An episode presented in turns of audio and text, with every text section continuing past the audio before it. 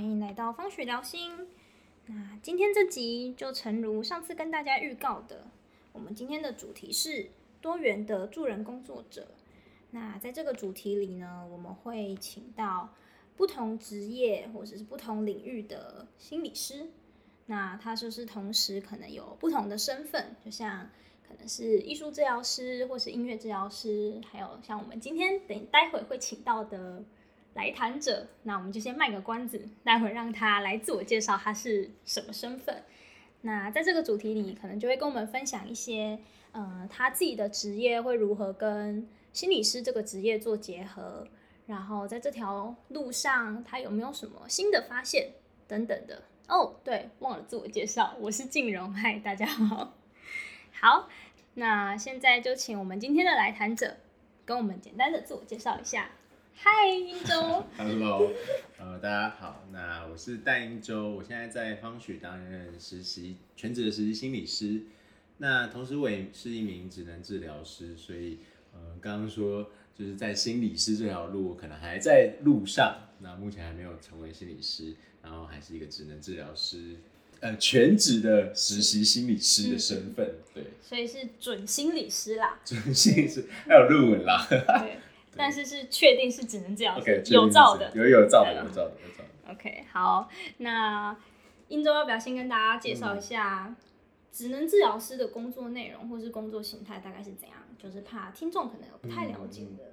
其实职能治疗呃最常被呃，误认的当然是跟物理治疗会很相像，但其实职能治疗在呃我们的工作场域里面会分三个主要的场域，第一个是精神，第二个是小儿，第三个是生理。那生理的部分先讲，因为生理的部分其实跟所谓的呃物理治疗所谓的 PT 会有关系，那职能治疗叫 OT，叫 occupational。那呃，我觉得还是要回到就是职能治疗本身的定义来说，因为。呃，occupation 这个字是占据的意思。那 occupational 是所谓的呃职能。那所以到底什么叫做职能？一直就是占据你日常生活中一切有意义的行为。哇哦，真的是这样定义，真的是真的是这样定义。所以这这个就叫做职能。所以举凡吃饭、穿衣、洗澡、睡觉、通勤、嗯，游戏，呃。还有你所想得到的任何的工作等等的，这些都算是职能治疗的范围当中。所以，当如果个案有因为他的职能受到影响的时候，这些东西都是职能治疗可以介入的。嗯，所以回到我们刚刚讲的三个三个领域当中，所以生理的部分，当呃个案在呃生理的状况上有遇到一些阻碍，导致他的职能没办法运作的时候，我们就会进行协助。所以，呃，跟物理治疗就会很像，他们就会呃练习所谓的呃肢体的动作或者是运动，来促进呃患者或者是个案身上的呃日常生活的移动或者是运动，这样。那这是物理治疗在做的。那职能治疗呢，就会运用一些活动来带领个案们来呃参与他们的职能。举例来说，很常见的就是中风或者是脊髓损伤的个案，当呃中风的时候，他们就是。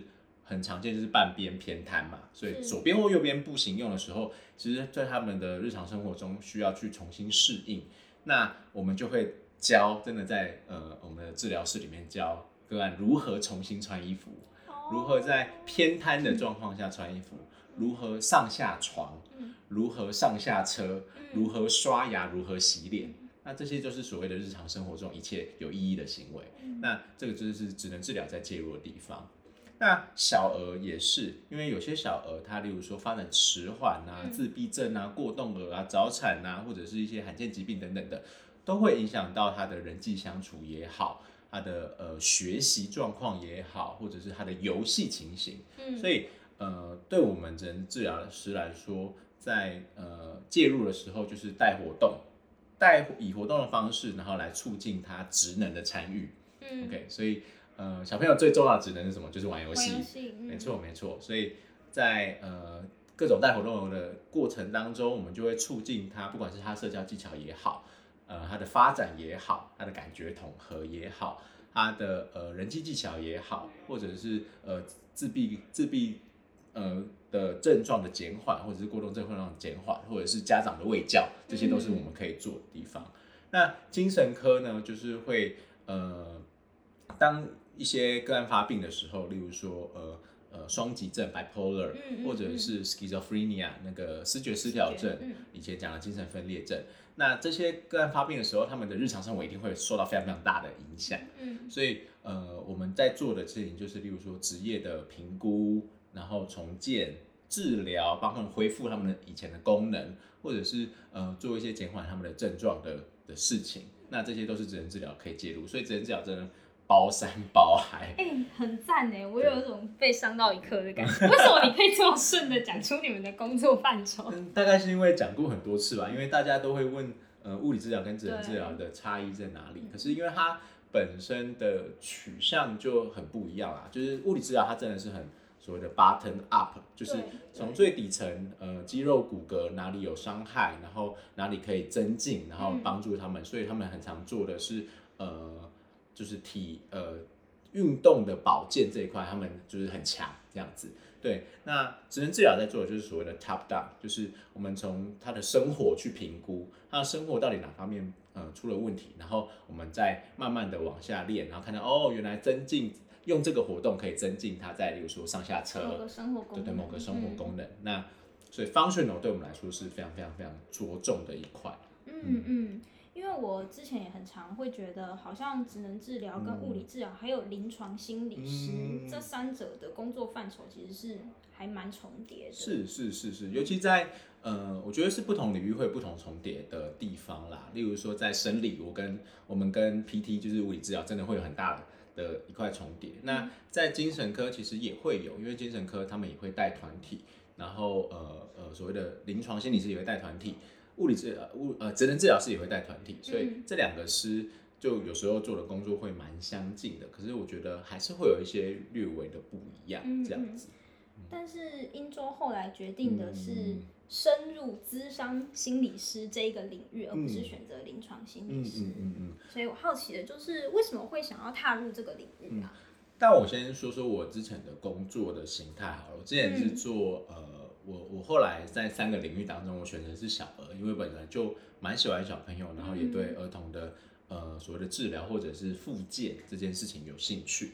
然后，但我又不想做医院体系，所以我做所谓的学校系统，比如说。呃，跟学校接这个小朋友，然后我可能呃这礼拜在 A 幼稚园下，然后 A 幼稚园跑完之后去 B 幼稚园，然后或者是 C 国小这样，所以就不是住校。对对对，就不是住校的的，而是跑点的这样。然后呃，依照可能小朋友年纪不同，可能一学期会有一次或者是两次这样子，嗯，然后会去做评估跟介入，嗯。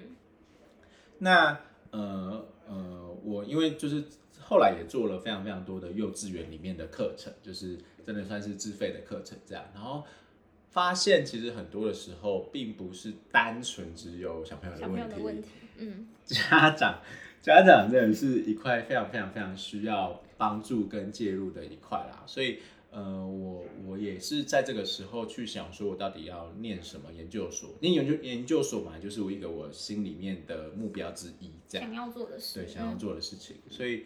嗯，后来就决定了，觉得智商这一块可以帮助我跟家长的深度的沟通，然后或许或许是更呃理解家长们到底在想什么或做什么这样子，所以我才踏入了智商这个专业。哦，所以踏入智商有像是帮助你可以更顺利的跟孩子的家长工作。是是是，我觉得跟孩子工作也有，就是呃，我觉得。在职能治疗学到了蛮多，都是所谓的问题解决，就是哦，这个这个个案有什么样的状况，所以我会带怎样的活动去帮助他，或者是解决这个这件事情。但我觉得，呃，念智商很大一部分都是去理解这个人到底怎么了，觉察探索。对对对对对对，所以我觉得是一个更深层或者是更前端的工作。对，当然，呃呃，孩子们或者是家长们有一些很及时的问题。我觉得这就是只能治疗在在做的地方。那可是如果他们一些很内在卡住的东西，那我觉得这个就是智商可以帮助的地方。嗯嗯嗯。所以哇，那这样就可以衔接到我的下一个问题。我还蛮好奇，就是英州他同时有职能治疗师的这个背景，那因为他说他现在也还在实习当中嘛，就是成为心理师的这条路上，你觉得他会如何协助你啊？其实我觉得，与其说协助，我觉得在一开始是蛮阻碍的。真的吗？对，因为我觉得这真的是两个完全不太一样的专业。诚如我刚刚说的，一个是呃想解决方案，对对，问题解决；一个是呃你真的要去探究说这个个案到底为什么会这个样子，但是他为什么会想要这么做，他这么做会有什么原因，然后你去所谓的个案概念化它。那这个是在呃呃所谓的职能治疗当中很少做的一件事情，或者因为我们的确会有所谓的呃在职能治疗当中有所谓的参考架构。也就是说，我们会去配对个案的问题，然后分析这个问题源自于哪个原因。可是我们不，我们做到就是做到这样子，因为接下来知道哪个原因之后，注重的是怎么解决。对对对，我们就要解决，然后执行，然后设定活动，然后计划，嗯，这样，嗯嗯，对，所以我们会教很多的活动的分析，指的是我们要做什么活动，然后要怎么呃真正真正的达成或者是促进它原有问问题的来源，这样子，嗯，对。而少去探究或者去分析它为什么会这个样子，嗯嗯。而在智商当中，呃，就很长这个很长这样，所以呃，我在兼职的时候其实就很痛苦。对，说说这个痛苦吧。我在我在兼职的时候，其实就呃，因为太想要去解决小朋友的状况了。我在兼职的时候，我是在呃国小国小的时候。呃，做兼职，然后我刚好的的督导是一个呃呃精神分析，就是精神动力动力取向的督导，我督导就会问问我，一直问我说，英州你怎么想的？英州你的感觉是什么？英州你在做这个的时候，你你就是他为什么会这么做？你怎么想？你怎么认为的？我作为职能治疗师就想，这一点都不重要，我只想知道他怎么改善他的那个行动。没错，我心里想说，我我我我在。就是在呃跟他在物谈的过程，或者是所谓的游戏治疗的过程当中，我就想说，哦，他就是哪个方面哪个方面哪个方面出了问题，所以我要带什么活动，他就可以减缓啦。然后可是，在心理智商完全不是这件事，心理智商是讲的事情是，哦，他的做的这件事一定有他的原因，那那个原因我们要去挖掘，我们要去发现，我们要去感受。所以他一定会跟他的生命历程会很有关系等等的，我们要去探究。而且不止跟个案，也跟心理师本人。没错，没错，没错，没错。所以我就很很痛苦。我觉得在兼职那段期间，就是虽然算呃，就在兼职实习的内容很痛，很很简单，可是，在探究所谓的个案跟我之间的关系，或者是我在探究那个案内心状况的关系的时候。我非常非常非常的挣扎，因为我觉得这真的是完全不同专业的的历程啦。嗯嗯嗯。那走到现在呢？全职快结束了。哇天哪，全职快结束，真的。嗯。我觉得他呃好，所以回到你刚刚的问题，就是职能治疗的背景如何在我心理师的道路上协助你？我觉得在看呃小朋友或者是看成人的状况会更快，因为我觉得在智商的场域当中。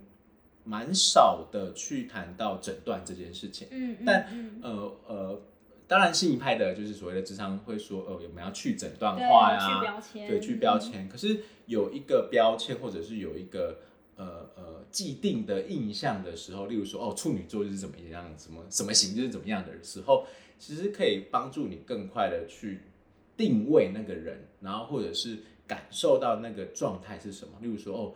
呃，成人的自闭症他可能长什么样子，或者是呃呃，成人他在呃雅思的时候呈现的样貌会是什么？那我觉得在呃评估跟分析的时候，我就可以更能进入这个状况。就是职能治疗，我们做了很多的呃发展迟缓的孩子，做了很多的自闭症孩子，做很多过过动症的孩子，所以。我们知道这些孩子的状况，然后延续到成人之后，我们就说哦，对对对，他就是成人的那个样子，对他就是成人的雅思，所以我就更能进入跟同理个案的状况，而不是一直去想说他到底为什么会，对对，他到底发生了什么事情，而是真的哦，认为或者是认知到那个就是发展性的问题，而并不是，而并不是一个他。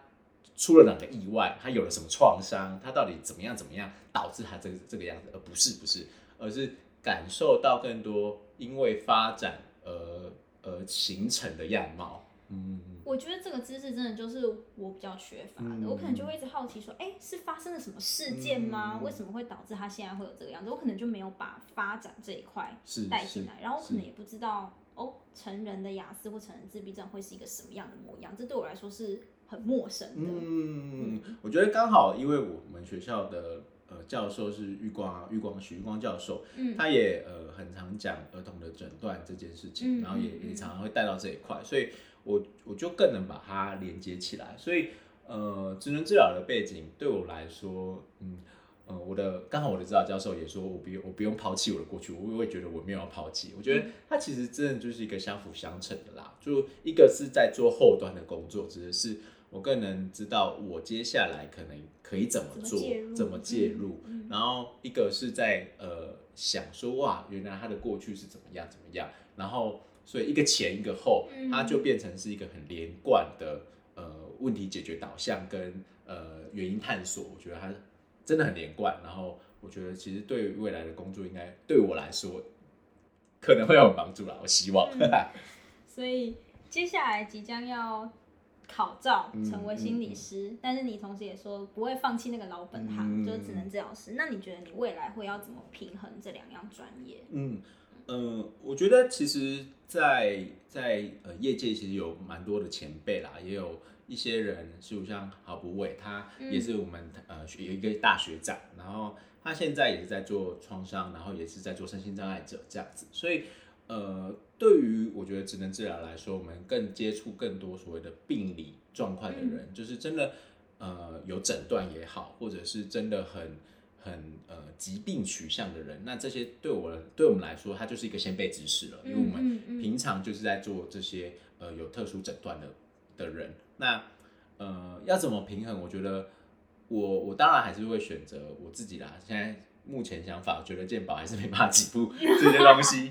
对，嗯嗯，自费市场一定一定是一个一个可以可以，我我未来想要去想要做的。那呃，只是我觉得还是要回到我真的想要做，或者是呃大家各位想要做的东西，就是我还是想要做家庭，然后还是想要做儿童，因为呃，我觉得我我觉得当然，我觉得跟自己的呃原生家庭会很有关系啦，只是。在呃家庭中的女性这个角色，我觉得相对的被忽视很多，尤其在呃呃做小朋友的时候，很多都是妈妈来听讲啊，很多都是只有妈妈带小朋友来啊。有一个很努力，但是却不知道该怎么办的对对对对对对对对，所以呃基于这样的的状况，那当然对于呃女性的赋权，真的是我很想要做的一件事情啦。那呃。我当然还是会觉得进入幼稚园，然后去从事这个职业，呃，是一个非常非常非常棒的的的过程，因为我觉得可以帮助到小朋友，也可以帮助到家长。那这是我可能未来想要做的事情。嗯，好，那今天就很谢谢英州跟我们分享这么多关于职能治疗师的一些呃工作形态啊、工作内容，我相信可能也是很多听众都不太了解的。那最后的最后，我想要请英州送给这些可能他想要跨领域，就是他不是心理师，或者是他是心理师，但他想要去发展其他的专业。你觉得送给这些跨领域者，你会想要提醒他们什么，或者给他们什么样的鼓励？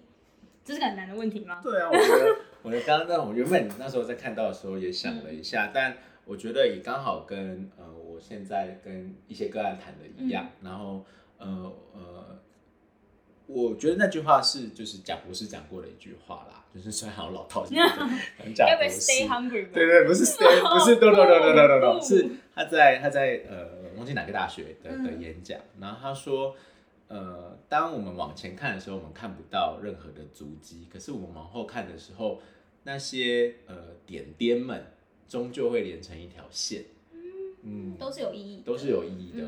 而那些意义都是我我知道我现在在做什么，我知道我为什么要这么做，而且呃，我可以感觉到我做这件事情对我来说是开心跟舒服的。那那些点点，只有在你往后看的时候，它才会被连起来。嗯，所以我猜很多可能很多人可能就觉得说啊，我现在从事的这个工作跟心理智商八竿子打不着，就会觉得说，嗯，我要这样。跨领域吗？那这样是不是有点放弃本行，然后没有意义一样？但是好，就算说你做的可能是设计师好了，难道他真的对心理智商一点帮助都没有吗？嗯，我觉得绝对绝对绝对不是啦，因为我也有蛮多的朋友，他们呃念了职能治疗之后，并没有做职能治疗的工作，或者是念了心理智商，并有做心理智商的工作，但其实呃那些所谓的训练或者是特质。都会对于人性的觉察会有很敏锐的的的状态，你更能知道什么东西是你的，什么东西不是你的，什么东西是你想要的。对，那在自我探索的路上，绝对绝对会非常非常的呃有成就，而且而且是很有收获的啦。哎，我觉得这是一个很棒的提醒。好，那今天就谢谢英州跟我们分享这么多很有用的资讯，然后还有他自己的一些成为心理师这条路上心路历程。好那今天的方许聊心就到这边喽，下期再见拜拜。